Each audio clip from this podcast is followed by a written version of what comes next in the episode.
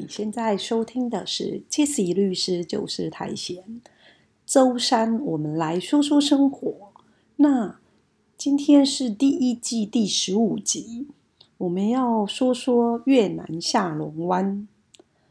我不知道大家有没有去过越南，基本上呢，光是下龙湾呢，我就去了四次，玩了越南一些地方。那到目前为止。我都会推荐朋友说：假设你只有机会去越南一次，那就会建议一定要将下龙湾排入你的行程里面，因为我觉得下龙湾是一个非常有意思的地方。比起我以前其他在海外的旅行经验来讲，那个体验太特别了。而且呢，因为越南离台湾其实也蛮近的。当然啦，现在疫情期间，大家在讲旅游的事情，都是一种许愿的概念。可是呢，我们一定要有信心，就是疫情过后，大家还是可以开心的飞翔的。所以，我们今天呢，说说近一点的地方，就是越南。那我相信呢，其实让大家在呃生活经验中，对越南其实非常的熟悉。包括说你的亲戚朋友可能会我们有我们的越南外配，那也有可能呢，你的生活中会有一些越南的移工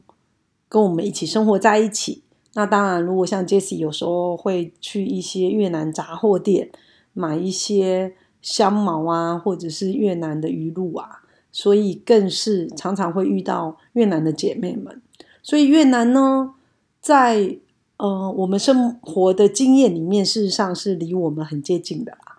那再者呢，嗯，一般呢，就是当然现在疫情是例外其实也蛮多航班是飞越南，包括廉价航空，然后甚至是长龙航空，其实常常也有那种来回票价不到一万块。那曾经有一年，Jesse 过年期间去越南旅行。然后买的那个商务舱票价其实也才大概一万五、一万六左右，当然是要早一点买啦。对，所以其实就是它的交通费用比起你去欧美，那相对是便宜啊。那再者呢，假设以旅游效益来讲，当然这几年越南的物价其实是有涨的，嗯，所以是相对。比起以前贵，可是比起来还是会比你去欧美还是相对便宜啊。然后吃东西的口味呢，基本上越南菜其实一般台湾人接受度还蛮高的，因为其实蛮好吃的嘛。况且你去了越南，事实上就是非常道地的越南菜，所以这次其实是还蛮喜欢去越南玩的。那是因为我先前的工作经验，其实也有在呃越南做投资啊，也待了几个月，所以呢才会有机会去。光是驾下龙湾去去了四次。那为什么会特别推荐下龙湾呢？因为我觉得越南呢，假设你没有去过的话，你一开始去的行程，毕竟我们现在上班族有时候你可能不是那么好好请假嘛。然后呢？假设你加一个礼拜六、礼拜天，或者是说有时候连假，那你安排一个将近一星期的时间，或者是说可能不是一星期，可是至少就是五天的时间来安排第一次的越南行程。然后呢，可能头尾你就待个一两天、两三天在河内。然后，嗯，下龙湾排个两天一夜的行程，或者是三天两夜的行程，那现在组合起来就是会非常棒的越南行程。那相对之下，嗯，费用价格其实也是一个一般的上班族可能可以接受的范围，所以我还蛮推荐越南的。那所以就是先玩北越，因为我觉得。北越跟南越，我觉得比较起来，我会更喜欢北越，因为北越呢，事实上那个氛围就是更棒，然后有更多属于越南的东西。因为有一年我也是过年期间，农历年哦，然后呢，越南人也有一些非常有趣的，呃，越南他们的仪式啊，比如花灯啊，然后可能会采购一些相关的特殊过年的节庆用品等等的，就有机会我们再聊。那回到我们要讲的下龙湾，那下龙湾的行程呢，可能你会觉得说啊，那可是。第一，我言语不通啊，然后呢，去越南我又不知道啊该怎么进行这个旅程，那该怎么办？那其实很简单，就是呃，其实呢，你就先在那个河内订你要住的饭店，然后呢，饭店订了之后呢。从下龙湾回来也住一样的饭店，那就可以要求那个你下龙湾行程的旅行社就帮你送回原来你住的饭店。那送你回原来住的饭店，所以你去下龙湾，假设我们今天呃进行的是两天一夜的行程，你就不用把你所有的行李全部带着，你就把它寄放在你那个饭店里面就可以了。对，那所以呢，寄。寄放在饭店之后呢，回回头你就住一样的地方，那也不会说要扛行李扛来扛去，因为毕竟你去呃下龙湾，你住的是船上，那你扛着呃大包小包的行李，甚至行李箱，其实也不是那么方便咯。嗯，所以头尾都住一样饭店，然后呢，下龙湾的行程很有趣，这个可能要跟大家解释一下。下龙湾的行程，我建议你到了河内。再去找可靠的旅行社买，那注意很多事上都是不可靠的。那讲说我那不是讲废话吗？反正就是你假设你是自助旅行，我相信你有非常多方法可以去取得相关的资讯。那你务必务必务必一定要找到比价可以信赖的旅行社，因为你那个价格会差很多，也会影响你在那个下龙湾船上。那个旅游的品质。那下龙湾的行程呢？有的人是会在下龙湾，然后就搭船，可能就是半天啊、一天等等的。可是我建议你，你一定要住在船上一天，因为我觉得这才能够真正的体会下龙湾的精髓。因为你，比如说举例来讲，两天一夜的行程呢，通常呃旅行社的安排就是。他会到河内的你住的饭店去接你，那通常都用小巴，然后大概两三个小时的车程，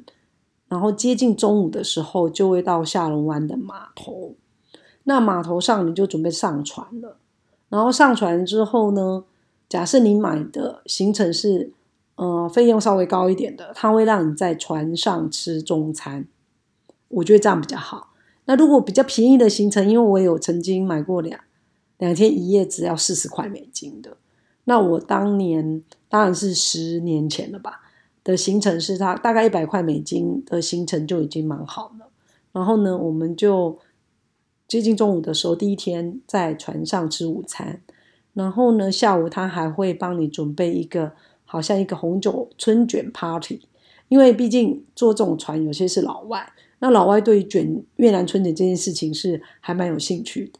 那对于我们来讲，我们可能就会干嘛卷卷春卷？没关系，你不想卷，你也可以等那个外国朋友卷好，然后呢，厨师就会拿去炸，炸完之后再拿拿上来。那同时他们就会把红酒摆上来，那这些都包括在一百块美金里面的，所以你在船上是不用另外再付费。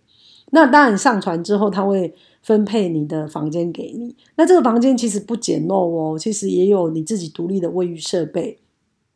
然后独立的厕所这样子，所以事实上是还蛮舒服的，所以我才会很推荐大家一定要在船上住一晚，因为那个体验是很棒的。那如果你是度蜜月或者是跟你的爱人一起去，他们还有特别的蜜月套房。那当然，蜜月套房一般就是只有一间或两间，然后呢，可能空间会更大一点，那你就提早预定这样子。那基本上呢，每个船舱都是有窗户的。我也不建议你住没有窗户的啦，因为你去下龙湾，你就是要看风景啊。然后你床躺在自己的床上，在你的房间里面，你就会看到那个窗外的风景，这也是非常非常重要的。所以呢，不要搭太不好的船，因为我记得我搭那个四十块美金，我觉得那个太简单了。不过也是不一样的体验呐，该有也是有，也是有四四餐可以吃。好，那我们刚刚讲到说，第一天的呃中午吃完之后，下午可能他会有一个红酒的 party 的下午茶，然后有些人呢就会直接跳到下龙湾的海里去游泳，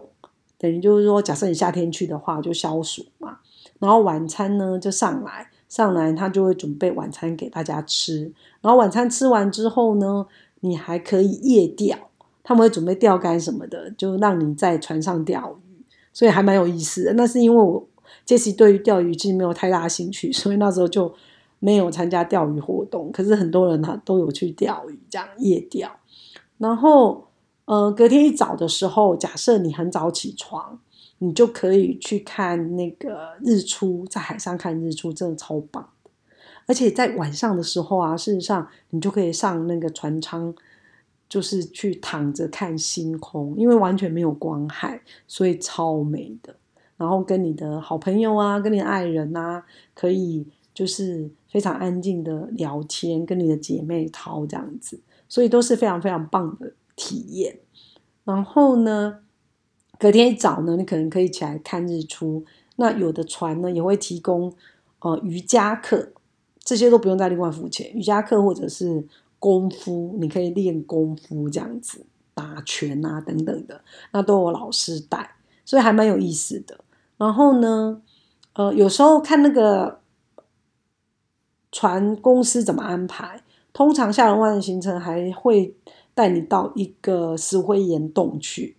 然后你就可以去看一下石灰岩地形啊，然后下下船走一下这样子，还蛮好玩的。那通常船呢会。在呃中午的时候，再让你吃一顿午餐，吃完之后呢，大家就要下码头了，就要下船了。那下船之后，就是会在那个呃有接驳的小巴，然后就会载你回你河内的饭店。所以你看，这样整个行程下来，其实蛮棒的，就是接驳的都很好。然后呢，假设你的行李是放在。呃，河内的饭店，那你事实上只需要一个小小的包包。那基本上，Jessie 呢去下龙湾的行程，我都会自己带酒，因为当然你在船船上，你会可以自己带，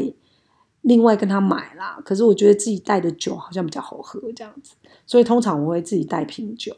然后有你自己喜欢吃的零食，你也带可以带着这样子。所以我好怀念下龙湾的行程。因为那个行程基本上，它整个这样费用，你看它一天的住宿，再包括让你吃四顿，然后在船上又有那么多名堂，我是不知道现在价格是有有高，是不是有提高很多？可是我相信你还是可以找到非常实惠的价格。那整个下来，整件事情只有一百块美金，我是觉得非常实惠。一百块美金是一个人哦。好，那如果说你们住的是两人房，那当然两个人就是两百块美金这样子，那就非常有意思。然后呢，你在那个下龙湾航行的期间呢，嗯，你也可以另外说啊，那我要划独木舟啊，然后去探访那个石灰岩洞啊等等的，也是可以的。所以就是看看你自己能够从事的水上活动，就是到什么程度，这样都可以参加。所以其实活动的内容还蛮有弹性的，只需要说你在河内的饭店好好挑选一家可靠的旅行社，然后买一个好的行程，然后就会有一个非常棒的行程。相关的行程我介绍好多人去，包括我的好同学，他还带了他全家去，对，然后全家都玩得很开心。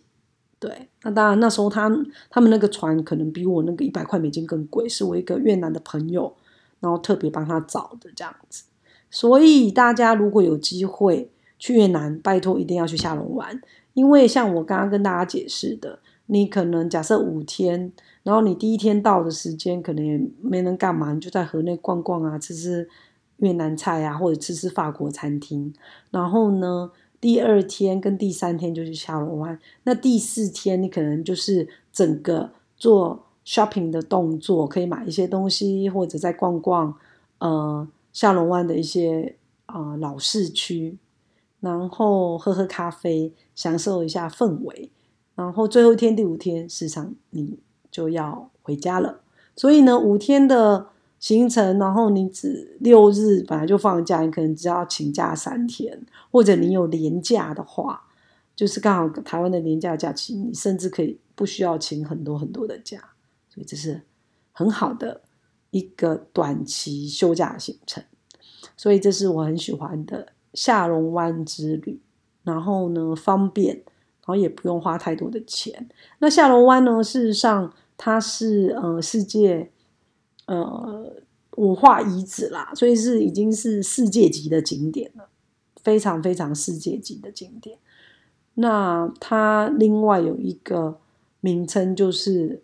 海上桂林，所以大家知道桂林是什么意思，就是石灰岩地形嘛。那你就想象那些桂林的石灰岩的地形，整个沉入海中的样子，就是小龙湾。所以呢，你整个。在下龙湾的两天一夜行程里面，你会看到非常微妙的气候的变化。因为我很多季节去过嘛，我还记得有一次我带我的呃父母去的时候，刚好前天是下雨，所以我们呢，我们第一天要上船的时候就发现，哎，还有下雨。可是上了船舱之后呢，就没下雨了。然后反正反而有一种非常美的雾气。所以感觉好像你在仙境里面，然后隔天一早我们运气超好，因为隔天是一个出大太阳的天气，然后就有蓝天白云，一大早上船舱就天气超好，然后那是一个冬天，就晒着暖暖的冬天的冬季阳光，然后东阳，我觉得那那一趟的过年农历年的下龙湾之旅，真的到现在我都好怀念，所以呢。下龙湾是一个可以非常放松的地方。那当然呢，如果你买的行程那个船舱上面的食物也是不错的哦，就三餐也是有海鲜，然后我记得还有一次还有卤肉，对，所以食物吃的部分倒是不用担心，因为假设你去越南玩，其实不会吃到多不好吃，因为。选择其实也蛮多，然后价格又不会太贵。我还记得那时候我们在越南工作的期间做投资案，然后常常最喜欢吃的就是越南火锅。我跟你讲，你吃过你就知道，越南火锅真的非常好吃，跟泰式火锅是不一样的，那个风味还是有差别的。所以希望大家有机会玩玩越南吧，那也一定要去下龙湾，因为下龙湾太有趣了。我去了四次，我还想再去，而且那个就是可以让你很短的时间、很短的飞机交通的哦时程，然后呢，你就可以好好放松自己的地方。所以是算一个小旅行吧。假设东南亚的小旅行的话，我觉得下龙湾是一个很棒的选择，因为你玩了下龙湾，你不只看到自然的美景。那我们说过嘛，就是说你那个行程是在河内买的，那你又可以看到以前就是原汁原味的河内景象。真的，你去了河内，还可以看到那个阿姨呀，或者是年轻的小妹妹挑着扁担在卖东西。然后你看他们卖的水果或者是什么东西是你想吃的，你就可以跟他买，你就觉得说你好像走进那个电影的场景里面的感觉。所以越南非常值得大家有机会去走走，尤其现在疫情期间，真的只能许愿，然后回忆以前美好的行程。那越南呢，基本上这是一个离我们很近的国家，你飞机的飞行，我如果没记错，三三个小时左右，其实就可以飞到越南了。那当然，胡志明市可能时间再长一点点，可是胡志明市也是有不一样的氛围啦，非常现代化的都市。然后又非常有异国风情，可是呢，假设就像我们刚刚讲的，如果说你只有只能去一次越南，我还是会建议你要去下龙湾。那当然中间加个河内，因为头尾你是飞机还是要飞河内嘛，然后顺便顺游河内，然后再做一下采买血拼一下，嗯，所以就会是一个最棒的下龙湾越南行程。你现在收听的是 Jesse 律师就是太闲。周三，我们来说说生活，说说呃你美好的旅游经验，说说我们生活中的小确幸。然后希望在周三非常辛苦的上班期间，可以给大家一些力量，也给 Jesse 一些力量。那我们今天谢谢律师就是太闲，就到这结束喽，谢谢大家。